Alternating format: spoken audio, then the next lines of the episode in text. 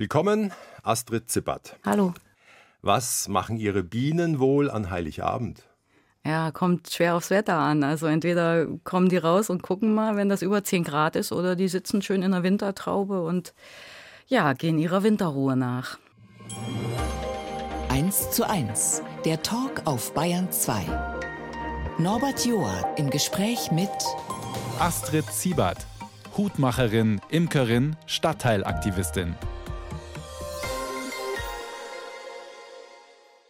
Und hat zu Hause in Duisburg, Ruhrort, wie viele Bienenstöcke, Völker? Ja, so meistens um die zehn. Mhm. Wow. Und die halten sich gerade alle schön kuschelig warm. Im Moment, also die haben nicht die Möglichkeit, alleine draußen zu sein und die Temperatur auszugleichen, wenn es unter 10 Grad ist. Da sitzen die im Stock, sind in der sogenannten Wintertraube.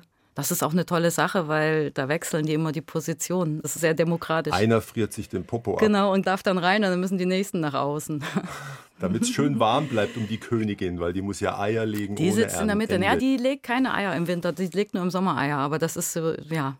Überleben soll sie auf jeden Fall. Stellen dem Imker eine Frage, dann quatscht der los die nächsten drei Stunden. Das ja, ich kann Ihnen tausend Fragen stellen, weil Sie so viele Interessen mitgebracht haben und so viele Mhm. Talente ausleben. Ich schaue gleich aufs nächste hier, drapiert auf dem Tisch. Wie viele Hüte haben Sie insgesamt auf Lager aus Ihrer Hand? Oh, das weiß ich tatsächlich nicht, weil ich habe gerade jetzt auch einen Markt gemacht und ich mache nicht ständig Inventur, aber es reicht noch. Ich hätte noch was da, wenn sich jemand interessiert, zur Anprobe kommen möchte, dann hätte ich noch ein paar. Und Sie sitzen mir gegenüber mit einem, oh, jetzt wird es schwierig für mich, ja nicht so modebewusst, lavendelfarbenen, turbanähnlichen. Top, kann Ja. man so festhalten, ja. Ja, schick, Ja, danke. extravagant und doch nicht so auffällig. Also Sie sind nicht die Frau für Ascot mit den Hüten, wo man durch keine Tür mehr kommt. Nee, das hat mich tatsächlich nie so sehr interessiert. Ich mache schon auch im Sommer große Hüte, weil im Sommer sind große Hüte auch praktisch, weil die Schatten spenden. Aber das war jetzt nie so ein Steckenpferd, besonders auffällige und besonders schwierige und besonders große Hüte zu machen tatsächlich. Ja, es liegen ein paar hier auf dem Tisch, zu denen kommen wir noch. Die werden auch alle getragen von einer Bekannten. Aber überhaupt, Stichwort Bekannte. Stadtteilaktivistin im weitesten Sinn sind Sie auch noch. Wie viele Nachbarn in Duisburg-Ruhrort kennen Sie mehr als vom Sehen? Oh, muss ich jetzt mal kurz durchzählen. Aber nein, viele. Das ist wirklich eine sehr, sehr enge Nachbarschaft. Also ich bin in der glücklichen Lage, in einem Viertel zu leben, wo die Leute sich wirklich kennen. Mit Namen, auch was die machen, und wo die Leute sich auch engagieren fürs Viertel und für den öffentlichen Raum und auch versuchen, sich den öffentlichen Raum ein bisschen wieder zurückzunehmen. Und das ist für mich ein wahnsinniges Glück. Das finde ich großartig. Wobei der Bayer natürlich insgeheim denkt, und ich gestehe, ich war noch nie in Duisburg und schon gar nicht Duisburg-Ruhrort. Ein Versäumnis. Ja, weil in meiner Vorstellung, da schwirren die armen Bienen über rostige Zechen, alte Klinkerhäuschen Ja, ja. bis zum Horizont, auf den Straßen ein Gewusel. Und dazwischen sitzt der Taubenzüchter, ja. so. nee, das ist so Folklore. Ne? Wir haben bestimmt nicht so eine gute Luft wie jetzt am Alpenrand. Es ist industriell geprägt, aber es wird ja da letztendlich auch nicht mehr so irre viel produziert. Also wir haben noch Thyssenstiel, aber im Grunde genommen ist in Duisburg sehr, sehr viel Logistik. Der Binnenhafen ist zum Beispiel in Ruhr, das ist der weltgrößte Binnenhafen im Übrigen. Und da ist es auch noch am Rhein so schön. Ja, Ruhrort ist quasi wie eine Halbinsel am Rhein. Geht's über zwei Brücken, kommt man nach Ruhrort rein. Aber Und- wer in ihren Zungenschlag reinhört, da klingt eher Luther statt Eisleben durch. Echt so genau, so genau rausgehört. Nein, ich bin aus Sachsen-Anhalt tatsächlich, aus Lutherstadt Eisleben. Das stimmt, da bin ich geboren. Aber jetzt daheim in Duisburg-Ruhrort. Das ist jetzt mein Zuhause schon seit 2008 und ich fühle mich da sehr angekommen. Also Weil da auch will die Menschen ihr Zuhause sind. Ja, klar. Das ist ja auch wichtig, ob man mit einem Landstrich und einem Menschenschlag klarkommt. Und in dem Fall ist das so. Ja. Was mögen Sie an denen? Also erstmal, die sind tolerant und die sind auch offen und die sind aber auch kooperativ. Also natürlich nicht alle, es gibt ja immer unrühmliche Ausnahmen. Arbeit wird geschätzt, Arbeit schändet nicht. Wenn jemand arbeitet, dann ist das schon mal per se zu begrüßen, auch wenn der jetzt mal Krach dabei macht. Und die feiern auch gerne, die sind gesellig und die sind auch aufgeschlossen Zugereisten gegenüber. Es war nicht schwer, da Fuß zu fassen. Ja, sind ja selber viele Zugereiste da. Ich kenne es, wie gesagt, nur nach Aktenlage. Ja. Ich habe mir das angeschaut, ehemalige Bergarbeitergegend, 36 Prozent Migranten in Duisburg-Ruhrort. Ja. Insgesamt nicht vermögend. Jetzt weiß ich nur nicht, ist das ein gutes Pflaster für eine Hutmacherin? Naja, ich mache ja ständig Außendienst. also es ist tatsächlich so in meiner Werkstatt, in meinem Atelier, dass die Leute Termine machen und rumgucken und sich die Sachen anschauen und Anproben vereinbaren. Aber ich beliefere auch ein paar Läden, die zum Teil kaufen, zum Teil arbeiten wir auf einer Kommissionsbasis zusammen. Und ein Standbein sind diese Kunsthandwerkermärkte, auf die ich sehr gerne fahre. Ja. Drum treffen wir uns dieser Ja, Tage, weil in Freising jetzt- war einer. Ja, wunderbar. Der Schafhof, das ist ein tolles Zentrum für Kunsthandwerk. Das ist wirklich. Und zu Hause, wo Sie missionieren, hätte ich beinahe gesagt, tragen in Duisburg-Ruhrort ein paar Menschen Hüte jetzt. Ja, ja, wir unterstützen uns ja immer alle gegenseitig. ne? Wir haben schon ein paar auch mal. Auch Männer. Ja, ja. Ja, wenige Männer, die müssen dann mich tatsächlich ansprechen, sich was wünschen oder müssen mal in meiner schmalen Herrenkollektion gucken im Vorhandenen, ob da schon was passt. Der Borsalino und die Schiebermütze. So, wobei Borsalino ist ja gut, aber das führt jetzt vielleicht auch zu weit. Also einen Filzhut kann ich auch erstellen. Kein Problem. Würde mir einer stehen. Oh, kriegen wir hin. Da denke ich drüber nach. Während ein Hamburger singt, Ihnen zuliebe ausgesucht, Oh. weil Sie da zehn Jahre gelebt haben. Ja, schön. Vor allem aber, dessen Mutter war eine Hutmacherin. Ja, da bin ich jetzt gespannt. Stefan Gwildes. Ah, okay. Heute ist der Tag. Der Morgen kommt und lehnt an der Rand. Mir ist, als hätte ich Flügel an den Schuhen. Ich gehe den Weg am Hafen entlang. Sogar ein paar Schiffe winken mir zu. Die Nacht traut sich jetzt nicht mehr raus und bleibt in ihrem Versteck. Yeah. Die Sonne gibt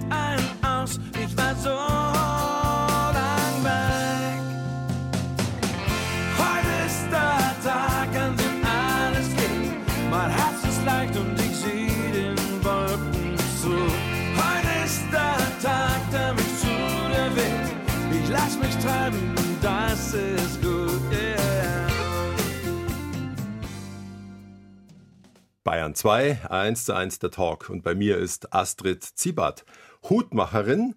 Sie trägt einen extravaganten lavendelfarbenen Turban, fein gewickelt, um den Kopf. Der Stoff ist aus Das ist in dem Fall ein Leinenstoff, aber das ist trotzdem angenehm auch im Winter, weil da ist ein schönes Baumwollfutter drin und der wärmt auch und hält auch Regen ab. und vor uns auf dem Tisch einiges aus ihrer Produktion. Ich greife mal zu diesem schönen roten Hut mit der Seitenschleife und diesem lila Ring obendrauf.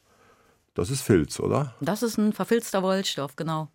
Und der wird dann über eine Form gezogen? Genau, Oder? der Stoff wird zugeschnitten nach Schnitten, die ich auch erstelle und wird dann zusammengefügt und wie man es klassischerweise mit so einem Haarfilz für einen Filzhut tun würde, wird dieses zusammengenähte Stück über eine richtige Lindenholzform gezogen und das gibt ihm halt noch eine andere Anmutung, als wenn das nur eine genähte Mütze wäre. Und Dampf kommt auch noch dazu. Ja, ja, das ist sehr wichtig, weil Wolle und Dampf, das formt sich, das passt. Das Und was ich zusammen. hier in Händen halte, innen dunkelbraun und innen ganz fein gefüttert, das ist was für unter Null. Ne? Das Ja, das ist mein wärmstes Modell. Ja, das ist so eine Idee von einer Tschapka. Tschapka, was ist das? Eine warme Mütze mit Ohrenklappen und das ist eine russische Mütze. Russisches Wort für Mütze. So eine wie die hier, die schreit nach unter Null. Ja, ja, also drüber hält man es damit nicht aus. Das ist tatsächlich dann zu dolle. Gibt es dann auch Hüte für Hitze? Naja, sicher. Das ist ja noch viel wichtiger und wird auch immer wichtiger. Das gibt total viele Leute, die haben so Hautkrebsvorstufen und irgendwas und müssen sich wirklich dringend beschatten, wenn die dann im Sommer rausgehen. Und sowas mache ich natürlich im Sommer dann. Wir haben jetzt hier nur Wintersachen liegen. Der Hut erzeugt nicht unbedingt noch mehr Dampf auf meinem Haar. Nee, nee, also das wäre ja dann falsch. Aber das kann man regulieren mit Design und mit Materialien. Jetzt nur direkt gefragt, was wird zu meinem Kopf passen? Ich müsste es tatsächlich mal sehen, weil sie sind hochgewachsen, schmal. Also ich so ein Filzhut, aber man muss auch gucken, dass das dann nicht der Herr Professor wird. Ne? Muss, also vielleicht auch so eine breite, so eine, so eine, ja, so eine Tweetmütze, möglicherweise. Ich dachte halt immer, da wäre ich ja noch größer, wenn ich einen Hut oben drauf ja. setze. Ja, es ist, ist, also man muss es ausprobieren. Ich muss, es, ich muss immer zwei, drei Sachen, dann weiß ich Bescheid. aber es prägt den Stil wie wahrscheinlich nichts anderes, oder? An dem Tag, wo ich diesen Hut aufsetze, draußen rumlaufe, bin ich ein anderer. Ja, aber das kann ja auch mal ganz schön sein. Ne? wer bin ich und wer will ich sein? und an Formen und Farben ist alles da. Ich versuche immer so ein bisschen Beyond Fashion zu sein. Also die haben ja schon ein paar Jahre auf dem Buckel, die hier auf dem Tisch liegen. Aber letzten Endes, ja, man muss ein bisschen überlegen, wie kann die Zielrichtung sein und was brauchen die Leute und womit würden sich die Leute wohlfühlen und wo würden sie einsteigen in das Thema soll ne? schick sein und ja, praktisch. Ja, genau. Und Kopfbedeckung sind für viele Leute doch noch so ein bisschen das unbekannte Kleidungsstück. Ja. Und da muss man denen den Einstieg ein bisschen schmackhaft machen. Ne? Ich habe ein schönes Zitat von Ihnen hier mir rausgestrichen. Mit meinen Hüten möchte ich Schönheit und Irritation in die Welt bringen.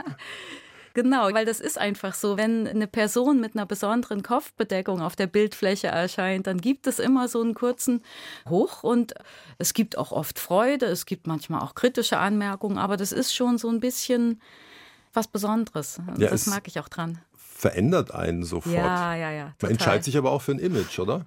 Auf jeden Fall. Das ist das Kleidungsstück, was am stärksten vielleicht transportiert, wer bin ich und wer möchte ich gerade sein. Und wenn jetzt zum Beispiel ich in so einer Anprobiersituation meistens eine Dame da stehen habe, eine Frau, die was probieren möchte und ich gebe der drei, vier, fünf Sachen und ich kann schon ahnen, was mhm. ihr stehen würde.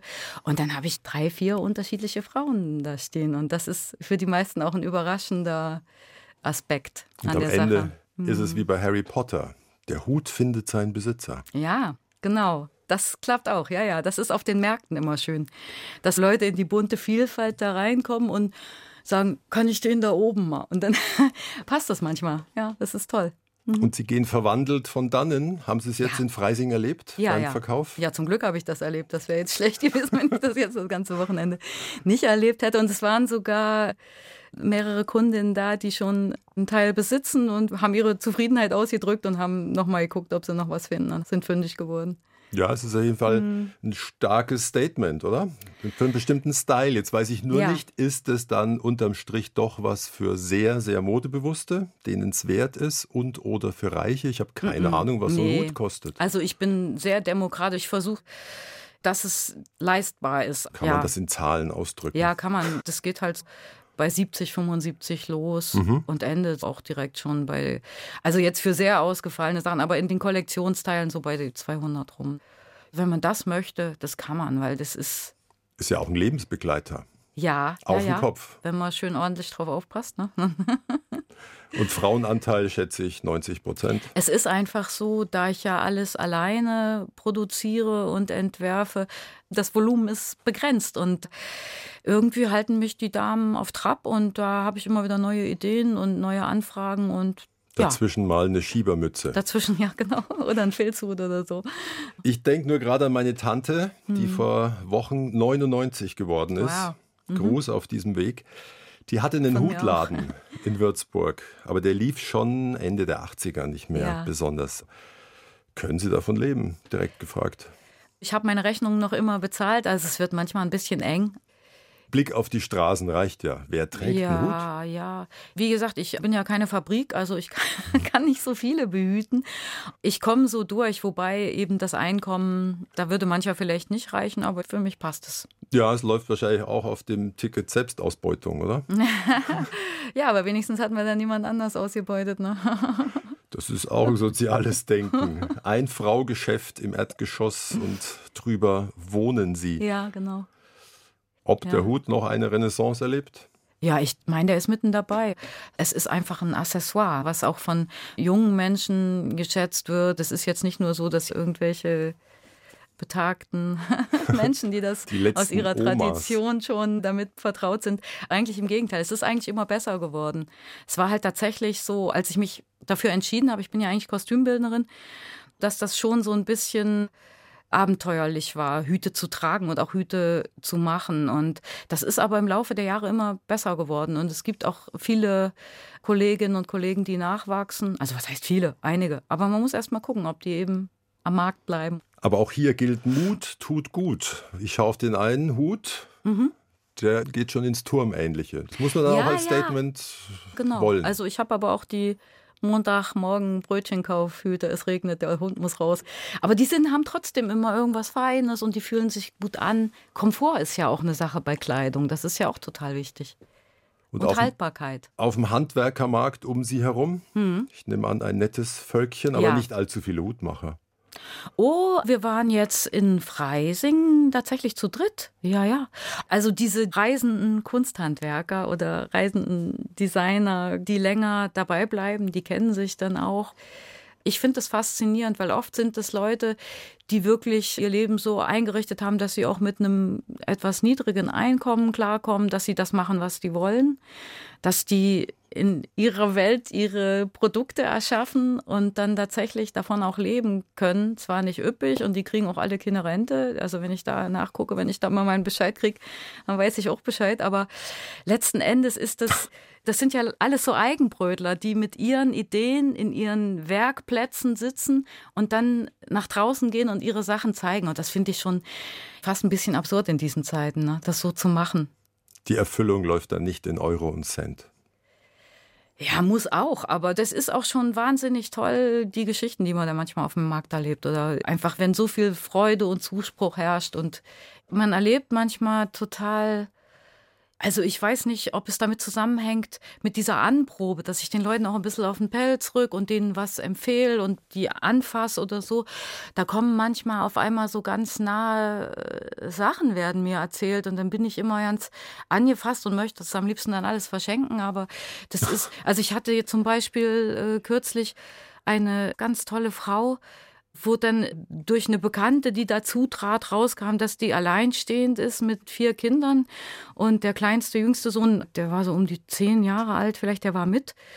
Und sie hatte eigentlich sich schon ganz verliebt in so eine Mütze und dann hat er so überbrückt und hat auch ein bisschen anprobiert und hat sich dann auch in einen Teil verliebt. Und es stellte sich dann raus, dass der Familienvater vor einem Dreivierteljahr oder was gestorben ist und sie ist dann quasi von ihrer Mütze zurückgetreten, um dem Jungen die Mütze zu schenken. Und da war ich echt. Uff, das ist ja schon halb in der Familienaufstellung. Ey, ja, also, aber das, also es ist oft, oft nah und toll. Und auch manche Leute kennt man ja dann über die Jahre, ja, sie bei Veranstaltungen. Aber ja, das Verkaufen nicht vergessen über Mitgefühl. Nee, manchmal geht es auch ins Auge, ne? Fährt man mal mit Null nach Hause. Aber passiert mir zum Glück relativ selten. Ne? Das ist, äh, aber ja. trägt seinen Hut erhobenen Hauptes. Ja. Wenn man dann nach Hause fährt. Was sonst? Der Kopf ist ja noch drauf. Ne? Ist ja sonst nicht passiert. Bayern 2, A1 zu 1, der Talk. Und bei mir ist heute Astrid Zippert, Hutmacherin, Imkerin, Kümmerin im Stadtteil Duisburg-Ruhrort. Aber geboren ist sie im April 1969, dort wo auch Martin Luther herkommt. In Eisleben, damals noch DDR. Mhm. Früheste Erinnerung? Oh, früheste Erinnerung, das ist ganz konkret. Da sitze ich vor dem Haus, wo meine Familie damals wohnte, in einem Sandhaufen und habe mir da so eine Welt gestaltet mit lauter Wesen und mit Höhlen, die da wohnen. Und ich fühle mich ganz zufrieden und geborgen und kann machen, was ich will. Und überall blüht Löwenzahn um mich rum. Die Welt haben sie sich irgendwie erhalten, scheint mir. Ihr ganz eigenes. Ja, das Gefühl hat für mich total gepasst. Also da fühle ich mich wohl. 70er Jahre, Eisleben, DDR. Da ist noch ein jüngerer Bruder. Mhm. Die Mutter ist Krankenschwester, mhm. der Vater Elektriker. Mhm. Für, jetzt kommen drei Fragezeichen über den Köpfen von Wessis. Elektriker für Robotron mhm. und im Reisekader fürs SW. Mhm. Das ist mir so beim Nachdenken aufgefallen, dass es ja Begriffe gibt aus Ländern, die es nicht mehr gibt, die sind dann auch niemandem mehr geläufig. Und das war so ein herrliches Reisekader. Da gab es NSW, das hieß nicht Sozialistisches Wirtschaftsgebiet und SW ist dann dementsprechend Sozialistisches Wirtschaftsgebiet, was eben umfasst Bulgarien, Polen, Rumänien, Sowjetunion damals. Und der hat EDV-Anlagen repariert. Diese, und weil es nicht Englisch heißen sollte, Computer, hieß das Ding dann Robotron. Boah, jetzt haben die Denk mich schon. erwischt. Ja, es hat damit zu tun, aber da müssen wir den jetzt anrufen, um so eine Abkürzung zu definieren. Es Aber gibt ihn noch. ja, zum Glück. Der ist gerade vor zwei Tagen 81 geworden und der ist, der ist noch ganz schön beisammen. Ja, das ist gut. Welche Rolle spielte Politik daheim? Also die DDR bestand in meiner Erinnerung, in meiner Familie auch ein bisschen daraus, man hatte so seine Meinung, aber es war letzten Endes so, dass es manchmal nicht so gut war, die nach außen allzu laut zu vertreten. Man hat sich auch viel ins Private zurückgezogen tatsächlich. Dann Aber, spielte der ja. Garten eine größere Rolle. Ja, wir hatten so einen Garten, der war Dreh- und Angelpunkt des Familienlebens. Da fanden halt Partys statt und es war auch so ein Selbstversorgergarten und es war auch ein Urlaubsort. Mein Vater, der ist, man wird so das altmodische Wort Tausendsasser verwenden, weil der hat da auch eine Laube gebaut. Die steht übrigens heute noch, was mich total wundert, weil die haben die aus irgendwelchen Resten zusammengezimmert. Und das Ding steht noch und Ein dauerhaftes. Provisorium, ja. so wie die DDR einst. Wo ich auch gestaunt habe, in einem Satz taucht auf, als kleines Mädchen sind sie ab und zu über die Straße und haben für den Vater den Bierkrug füllen lassen in der Kneipe gegenüber. Die war nicht mal gegenüber, da musste ich richtig weit laufen. Das war tatsächlich so eine Wirtschaft. Und man ist schon 10, 15 Minuten gegangen und dann auf dem Rückweg natürlich noch viel langsamer, weil man diesen offenen Glaskrug hatte und die haben dann da reingezapft, weil die hatten kein Flaschenbier. Dann ist man mit dieser Kruke dann zurückgewandert irgendwie. Das hat fast Und- was von Spitzweg, das kleine Mädchen und Ja. der Bierkrug. Und das verschalte Bier da drin. Gefühlt eine halbe Stunde dann. Das kleine Mädchen, das aber ziemlich gut war in der Schule, auch dank guter Lehrer? Oder was war der Antrieb? Mir ist das nicht besonders schwer gefallen und mir ist, war relativ früh klar, dass Leistung bringen, dass einem das Ruhe verschafft und Freiraum verschafft und auch Anerkennung natürlich betrifft. Auch im real existierenden Sozialismus. Ja, sicher, naja, sicher doch. Einser waren Einser. Und es war ja auch irgendwann immer klarer, falls jemand anstrebt zu studieren oder ein Abitur zu machen, da gab es ja so eine Quote auch. Das war nicht so wie heute, dass man sich da anmelden konnte und das gerne machen wollte. Also wir waren, glaube ich, so eine Klasse von 24 Kindern und davon sind, glaube ich, zwei zum Abitur direkt gegangen und dann gab es noch so Berufsschule mit Abitur und so Sachen. Ne? Ein Und- Zehntel. Ja, ja, das war streng limitiert. Puh, es also- gab sogar noch die Möglichkeit, in der achten Klasse aufzuhören. Wem es jetzt so schwer gefallen ist, der ist dann eben direkt, hat irgend so einen Beruf Kombinat. gelernt. Genau. Aber Sie waren bei den Jahrgangsbesten und nach dem Abi ging es nach Halle an die Kunsthochschule, Fach Flächengestaltung. Schon Ja. wieder ein Fragezeichen, weil ich dachte erst, DDR-Wort. hä, Fassadenmalerei? Ja, im Grunde ist das so ein bisschen, würde man heute so sagen, Textildesign. Also das bezieht sich auf gestaltete Flächen, die in irgendeiner Form rapportierbar sind und die äh, Rapportierbar. Ja, ein Rapport, genau, da fange ich schon wieder an.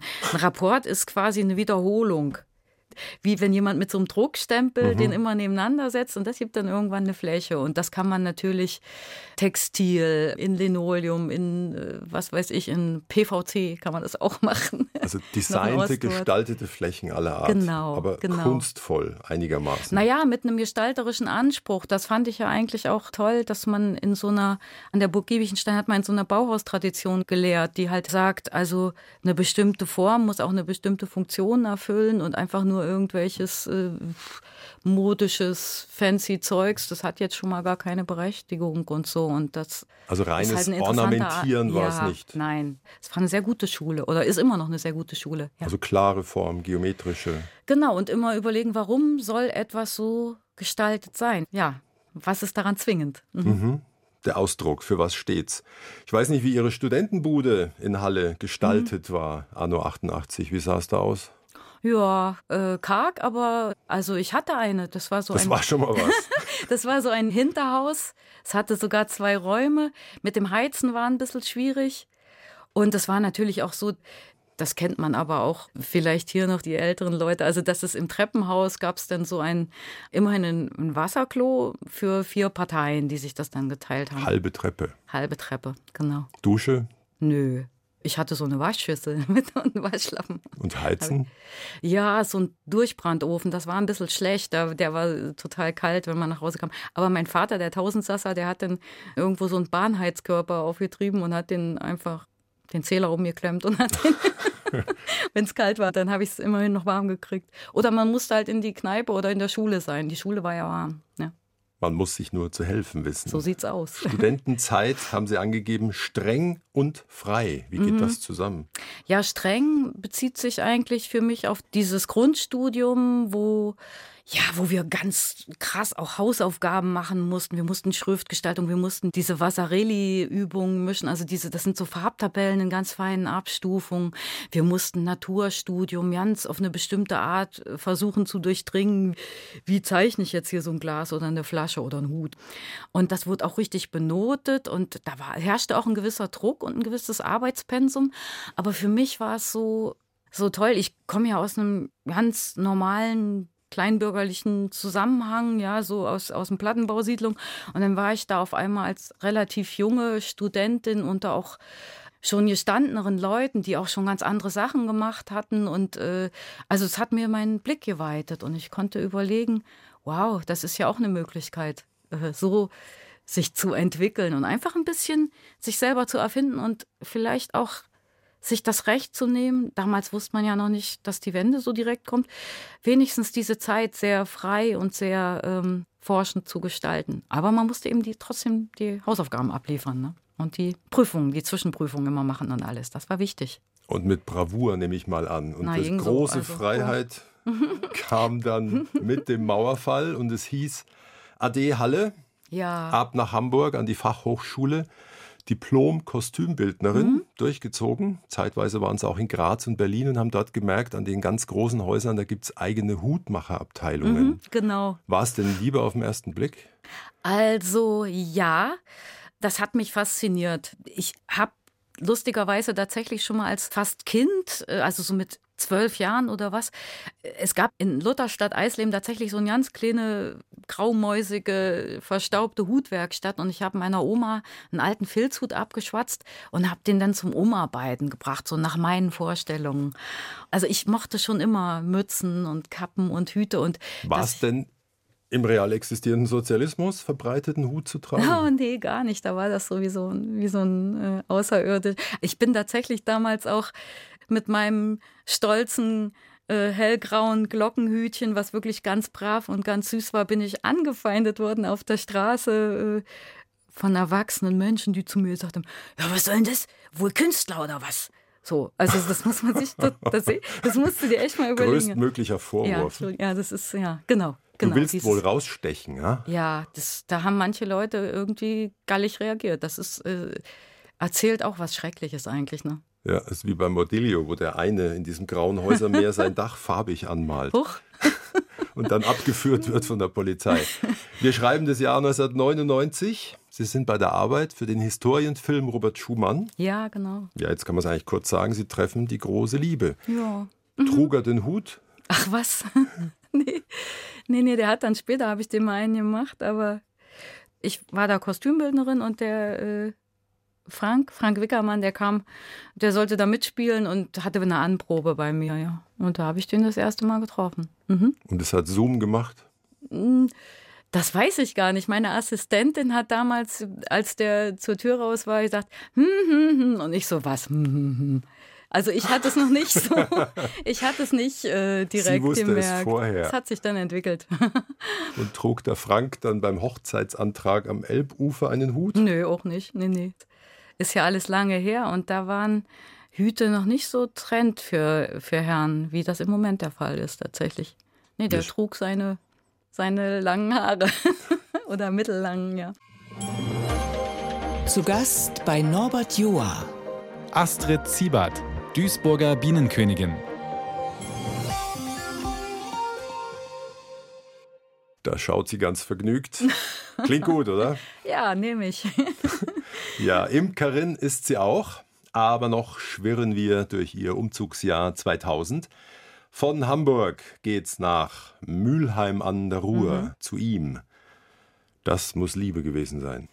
Ja, vielleicht kennt das die eine oder der andere, wenn man so eine Fernbeziehung führt, dann stellt sich irgendwann die Frage, ja, lassen wir es jetzt so oder ist da ein Bedarf nach mehr? Und das war es so. Und ich kann ja meine Sachen tendenziell überall machen, wo ich ein bisschen Platz und einen Arbeitstisch habe. Ne? Hm. Die Hüte, die vor uns auf dem Tisch liegen, in allen Formen und Farben. Bei ihm war das Schlosstheater Mörs Nur ja, ein paar damals war es noch. Oberhausen, aber es ist dieser Dunstkreis im Grunde. Ne? Also, Ja, und so haben Mhm. sie sieben Jahre verbracht als Paar, aber dann habe ich gestutzt in einer Wohngemeinschaft mit fünf anderen Theaterleuten. War das Mhm. Ja? gut?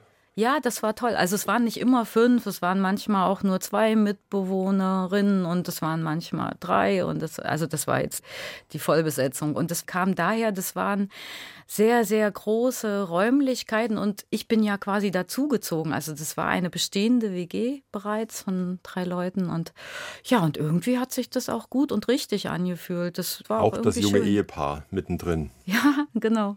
Hat geklappt, ja. Mhm.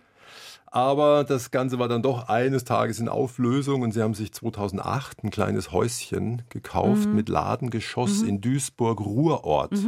Haben Sie gleich gespürt, das ist es? Naja, wir haben tatsächlich äh, gezielt dort im Stadtteil gesucht, weil wir den Stadtteil eben schon kannten und fanden es da gut. Also das, äh, ja, sie müssten mal kommen, weil dann würden sie es sofort verstehen. Das ist, Es ist finster, welche Schubladen in einem aufgehen, wenn man Duisburg hört. Oder ja, aber da, da sind sie auch nicht der Einzigste. Das ist halt, ja, ja, das ist, aber es ist, es ist traumhaft schön und ich bin froh, dass da nicht so viele drüber Bescheid wissen, weil, ja, weiß ich nicht, sonst wäre das, Das vielleicht ungemütlich und voll. Ja, aber sie sind weit weg, das haut schon hin. Da kommt kein Bayer hin auf die Halbinsel am Rhein. Wissen Sie übrigens, wie der erste Schimanski-Tatort anno 1981 hieß? What? Nein. Duisburg-Ruhrort. Ja, ja, genau. Mhm. Ist denn der Götz George, jetzt ist er auch schon sieben Jahre nicht mehr auf Erden, Mhm. ist der da noch ein bisschen präsent? Oh ja, das gibt sogar so geführte Touren. In dem Sinn, ja, wo wurde welche Szene gedreht, wo hat der Scheiße gesagt. An vielen Straßenecken. Ach so, darf ich? Entschuldigung.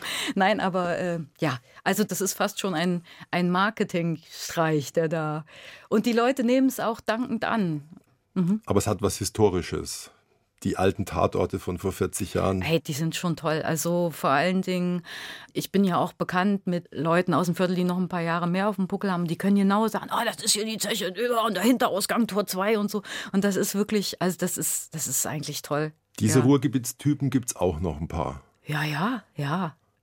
Und mittendrin ihre Bienenstöcke. Ich frage mich nur, wo sammeln die Pollen? Was für Pollen? Ja, also Bienen gehen ja tatsächlich auch in blühende Bäume und jeder Baum blüht irgendwann einmal im Jahr und äh, glücklicherweise blühen die auch alle so ein bisschen nacheinander.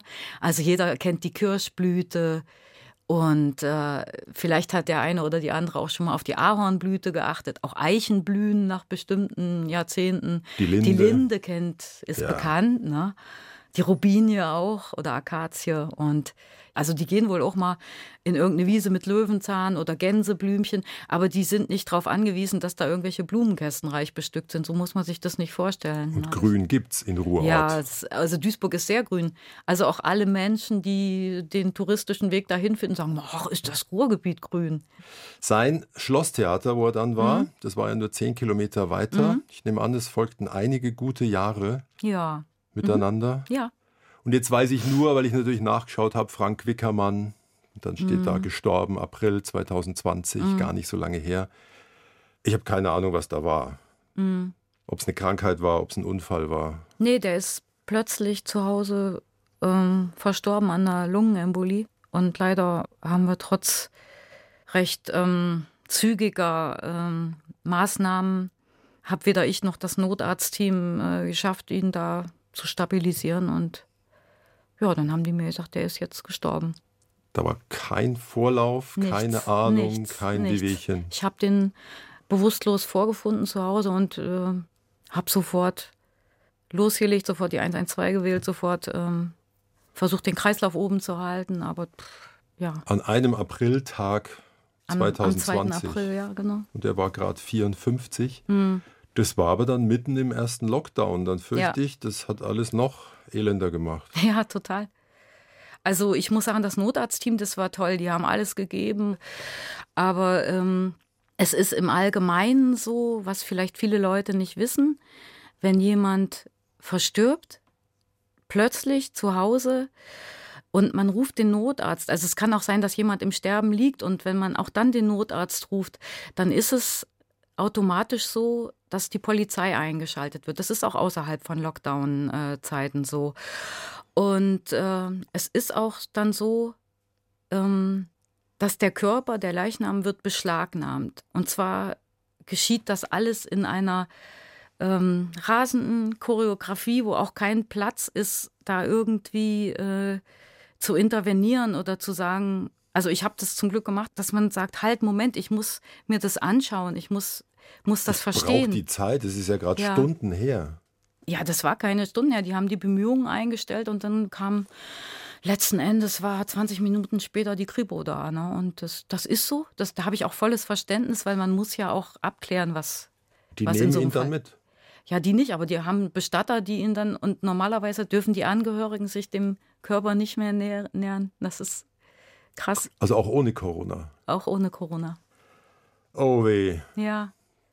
Und äh, das ist so ein Thema, auf dem ich, ähm, auf dem ich so ein bisschen festsitze, weil ich denke mir, was ist denn das eigentlich für ein, für ein Umgang hm.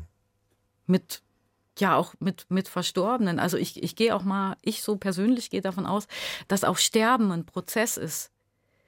Ich habe dann zum Glück äh, durchsetzen können, dass ich mich ihm nähern konnte, dass ich ihn einfach, ich habe ihm einfach das Gesicht gewaschen, ich habe mich zu ihm gelegt und das ist, man merkt, da passiert noch ganz viel und mhm. das ist einfach unwürdig. Das ist total unwürdig, wenn da irgendwie nach einer Stunde äh, die, die, die Typen da mit der Kiste auftauchen und den, den Körper wegnehmen. Also ist, ich finde das unwürdig und schlimm. Ich höre die Fassungslosigkeit. Ja, ich, also das jetzt haut noch, mich jetzt auch gerade wieder.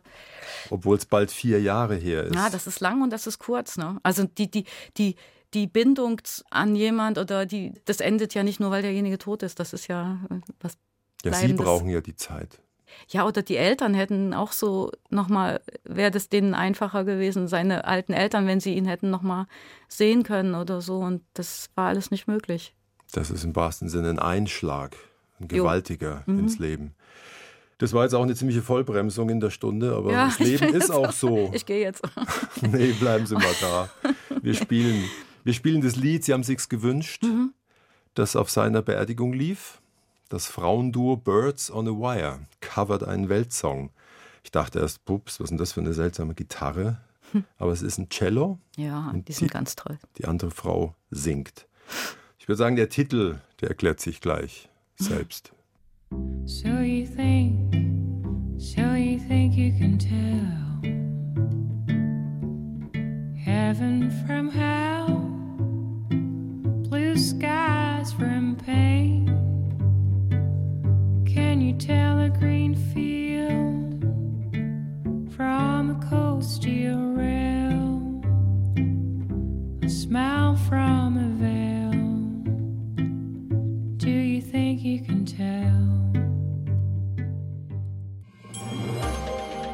Eine Stunde, zwei Menschen im Gespräch auf Bayern 2.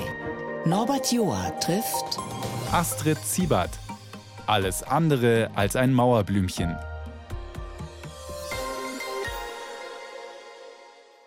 Und das Mauerblümchen hat gerade geschmunzelt, wie sie den Titel gehört hat. Wir können es auch schnell aufklären. So hieß nämlich ein Instagram-Projekt. Das heißt sogar noch so. Gibt es noch, entstanden in der Corona-Zeit. Mhm. Was zeigen die Bilder auf Mauerblümchen? Ja, das Mauerblümchen hat sich eigentlich so gedacht, oh, da ist man mitten in der Stadt und äh, kann eben nicht weg. Und äh, die Spaziergänge, das werden ja viele erinnern, war eine Möglichkeit, äh, da irgendwie zu einer Art Entspannung zu kommen. Und da ich mich einfach botanisch ziemlich interessiere, habe ich gedacht, ich kartografiere jetzt mal alles, was auf der Hafenmauer im Stadtteil an Wildkräutern wächst. Und das hat sich dann etwas weiter auch ausgeweitet auf die Fauna, die da manchmal zu beobachten ist. Und die Natur in der Stadt. Die Natur in der Stadt, weil das übersehen ja die meisten. Und äh, da habe ich mir gedacht, da könnte ich ja eigentlich mal ein bisschen drüber berichten und Fotos machen und Sachen erklären, auch sagen, was sind Heilpflanzen, was sind. Haben Sie ja. wahrscheinlich auch mit Bienenaugen drauf geguckt? Ja, natürlich. Das hängt ja alles eng zusammen. Ich bin ja eigentlich auch nur Imkerin geworden, weil ich Gärtnerin bin oder beziehungsweise äh, eben mich einfach für Vegetationszyklen interessiere und dann liegt es halt auch vollkommen nahe, sich mit Bestäubern zu beschäftigen und zu überlegen, ah, wer kommt denn wann und wer braucht eigentlich welche Nahrung. Und Bienen sind da dankbar, die kannst du halt so richtig beobachten, weil die, das sind Haustiere, die leben in Magazinbeuten, da kann ich jederzeit reingucken und äh, ja, kann die. Und beobachten. kein Garten ist zu klein dafür. Ich habe keine Ahnung, wie groß Ihrer ist. Ja, so 200 Quadratmeter ist der schon. Hm? Das reicht schon, um die Jahreszeiten zu erleben. Ja, na, aber sowas von. Auf jeden Fall. Da reicht eigentlich auch ein Balkon. Da werde ich sofort agitatorisch und denke mir, oh, also die Leute könnten so viel machen, auch in ihren Balkonkästen, in ihren Kübeln, auf ihren Baumscheiben, in ihren Vorgärten, was weiß ich. Also nur wenige haben da schon, ja, sich darauf eingestellt, dass das eigentlich gehen würde. Auch den Bienchen zuliebe. Allen möglichen zuliebe, auch Faltern, Vögeln, allen Am besten was anbauen, was blüht und grünt. Ja, und was, äh, ich sage immer, Stauden. Stauden ist eine Top-Sache, das ist nachhaltig. Die äh, treiben aus, die blühen, die vertrocknen, bieten dann einen Winterunterstand für diverse Insekten und im Frühjahr geht der Zyklus von vorn los und man muss nicht wieder in irgendeinen Baumarkt marschieren und äh, alles neu kaufen und neu machen. Man muss es nur ein bisschen betreuen. Und muss man dann Angst haben, dass die Bienen einen stechen? Naja, wenn man jetzt sich auf eine draufsetzt oder so, dann wird die sich nicht mehr anders zu helfen wissen. Aber ich habe sehr friedliche Bienen. Und ohne Overall mit Pfeifchen? Na, mit so einem Smoker, einen sogenannten Smoker habe ich schon, weil der meldet mich bei den Bienen an. Das ist wie zu sagen, als würde Ding jemand an die dong. Tür, ja. Und ich habe aber auch oft Interessenten und Gäste und äh, was weiß ich, auch Kindergärten melden sich an und ja, und am Anfang herrscht immer eine helle Aufregung, aber wenn die merken, dass das alles so, es ist auch sehr, was sehr Beruhigendes an so einem Bienenstock, ne? Auch wenn man den öffnet. Das ist großartig. Ich habe mir jetzt mal Ihr Glas geschnappt, das Sie mitgebracht haben. Das stand auf dem Tisch. Ruhrorter Frühling. Sehr dialektisch. Aber es ist wieder meine Vorurteilsschublade natürlich. Also ich schmecke hier auch Frühling und Sommerernte der Honigbienen aus Duisburg, Ruhrort. Ja, wenn man sich ein bisschen auskennt. Also ich bin da sehr konsequent und ernte immer pro Volk. Also ich gieße auch nichts zusammen oder rühre nicht äh, da eine Einheit zurecht, sondern ich freue mich, dass auch Bienen an einem Standort, Bienenstöcke an einem Standort, die nebeneinander äh, stehen oder so, kann es sein, dass die einen vollkommen geschmacklich unterschiedlichen Honig raushauen. Und ich ernte in der Regel zweimal, deswegen gibt es einen Frühling und es gibt einen Sommer. Und wie viel Zentner kommen dabei raus? Ja, also das kann schon so 35 Kilo pro Volk kann das schon geben. Mhm. Und Sie haben zehn Völker. Ja, ist Arbeit, ne? Mhm. Aber ist auch ein kleines Einkommen. Ich wollte gerade sagen, wir reden über sieben Zentner. Ja, stimmt. Musste ich kurz nachrechnen. Wow. Aber es ist auch so, ich habe ja auch äh, Bienenvölker vermietet an die Duisport und die bekommen die ganze Ernte. Also was denen ihre Bienen sozusagen, die, die Duisport-Bienen produzieren, das bekommt die Duisport und dann habe ich schon mal ein bisschen weniger. Duisport, ach von Duisburg- Hafen. Ja, ja, das ist der Hafen, der Duisburger, früher Hafag, Hafen AG, jetzt Duisport. Das erklärt auch Ihr schönes Logo auf dem Honigglas. Ein Herz, okay. Mhm. Und dann ein Anker, Naja, umrankt von. naja, irgendwelche schönen Blühblumen und ein Kreuz ist auch noch dabei, wenn Sie genau hinschauen. Weil der Anker ist ja auch ein Kreuz. Stimmt. Und Es ist ein sogenanntes Seemannsgrab. Es ist ein, ja, Glaube, Liebe, Hoffnung, weil äh, für mich hat sich erwiesen, das ist eins von den Symbolen, die, es sind deren drei, die Glaube, Liebe und die Hoffnung, aber die größte von allen ist die Liebe. Und ich finde, das ist ein tolles, also es ist ein tolles Signet, so ein Seemannsgrab, sage ich immer. Weil ich darf das ja, weil ich ja im Stadtteil, im Hafenstadtteil wohne. jetzt sind wir gerade wieder ein bisschen beim Frank. Naja, wir sind beim Leben, ne? Glaube, Liebe, Hoffnung. Und es geht weiter, weiter, weiter, immer weiter, hat mein. Vater gesagt. und bei Ihnen sirren ein und aus, seit neuestem auch Bed and Breakfast Besucher, weil es auch schön ist, weil es es zwingend braucht.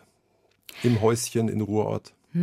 Also es ist so, dass jetzt dadurch, dass ich da jetzt alleine wohne, es ist für eine Person reichlich bemessener Platz. Und ich habe dann so überlegt, was würde denn dem Frank auch ähm, pff, gerecht werden oder wo würde er sagen, ja, das ist okay, das kannst du machen. Es hat sich so ergeben, wir sind ja ein kulturell sehr äh, agiler Stadtteil, wo ständig Konzerte sind und ständig irgendwelche Theatersachen und Lesungen. Und die Leute kommen tatsächlich manchmal von weiter her und die brauchen dann äh, eine Übernachtung. Und da äh, biete ich das eben gerne an. Also Breakfast gibt's nicht. Also manchmal, wenn ich Lust habe, dann kaufe ich denen auch ein paar Brötchen und stelle ein Glas auch eine. Semmel. Naja, genau. Bisschen heimkommen. Ja, und das habe ich mir gedacht, das würde passen, wenn ich sowas anbiete. Und das tue ich jetzt. Mhm. Und ist auch ein bisschen Leben in der Bude. Genau. Und wieder auch ein bisschen kleines Einkommen. Also das, man muss sich ja breit aufstellen. Hüte, Honig und Besucher. genau, da müssten wir auch noch ein Wort mit H jetzt finden. Homies. Eine Frage, die ist jetzt wahrscheinlich sehr direkt. Sie sitzen so vergnügt und lebensfroh vor mir. Segeln Sie noch ganz allein durchs Leben? Nee, ich habe einen Freund, der Ingo. der ist auch aus dem Viertel. Ich bin aus dem Viertel nicht rausgekommen. ja. Und einen Mops haben Sie noch. Ja, das letzte verbliebene Familienmitglied der Mops sozusagen. Mhm. Wieso heißt der Mops der dritte? Na, weil das der dritte Mops ist. oh weh, werden die nicht alt oder haben die es nicht gut aber ich Ihnen? bin ja schon alt. Also die sind alle alt geworden. Einer ist sogar 17 geworden und der jetzige ist 14. Und alle gehen sie Gassi mit der Frau mit Hut. Ja, wenn es regnet, ist das das Praktischste, was es gibt. Oder wenn es windet. Nur da ist der Hut windet's. nass. Macht es was? Nee, nee, gar nicht. Gar nicht. Auch nicht im Filz. Nein, nein, erst recht nicht. Das ist dafür da, um Wasser abzuweisen. Und beim Gassi gehen treffen sie auch noch die Bienen. Ja, auch das. Manchmal, also wir haben da so einen so einen, äh, Neubau, wo die sich immer in so einem Glaskanal verfangen und dann sitzen die da gerade im Frühling immer ganz schlapp auf der Erde und sind verklammt, so heißt das, weil äh, wenn die da ewig die Grenze nicht überwinden können, dann werden die, ermatten die. Und dann, wenn man die wärmt in der Hand, dann fliegen die wieder los. Mach Dann ich kommt dann die. Retterin, die Ja, so immer Quatsch. Hut trägt eigentlich, sobald sie das Haus verlässt. Ja, man erwischt mich vielleicht auch mal ohne, aber in der Regel doch schon. Ich sehe auch einfach besser aus mit Hut. Ich kann mir sie langsam gar nicht mehr vorstellen, ohne Hut. Ich bedanke mich vielmals und wir müssen noch dazu sagen, wer Interesse bekommen hat, der sucht jetzt nicht unter Astrid Zippert, sondern Unter Rita Gomez. warum eigentlich? Also ich wollte ein fetziges Label und dann habe ich als Freundin der Sekundärkreisläufe in Barcelona auf dem Flohmarkt so eine hellblaue Kinderbommelmütze gekauft und stellte dann fest, dass da ein Wäschebändchen drin war. Die Kinder verlieren ja manchmal oder wissen nicht mehr, welche Mütze ihre war. Und da steht dann Rita Gomez drin und ich dachte, Knüller. Der Name von dem Kind. Und in Katalonien ist das so wie Katrin Müller und ich mache ja Konsenshüte so ein bisschen. Ne? Ich mache ja Hüte für jeden Tag und für jede Frau und deswegen fand ich top. Passt, ist mein Label. Und Astrid Siebert ist die Hutmacherin von Rita Gomez. die Hüte werden ihre Besitzer finden. Ich bedanke mich vielmals fürs Ich Kommen. bedanke mich für die Einladung. Dankeschön. Diese Stunde finden Sie jederzeit in der ARD Audiothek. Dort auch unseren Podcast Iconic. Da geht es auch um Mode. Geschichten über besondere Stücke aus dem Kleiderschrank, die auch zeigen, wie gesellschaftliche Umbrüche Modestile beeinflussen.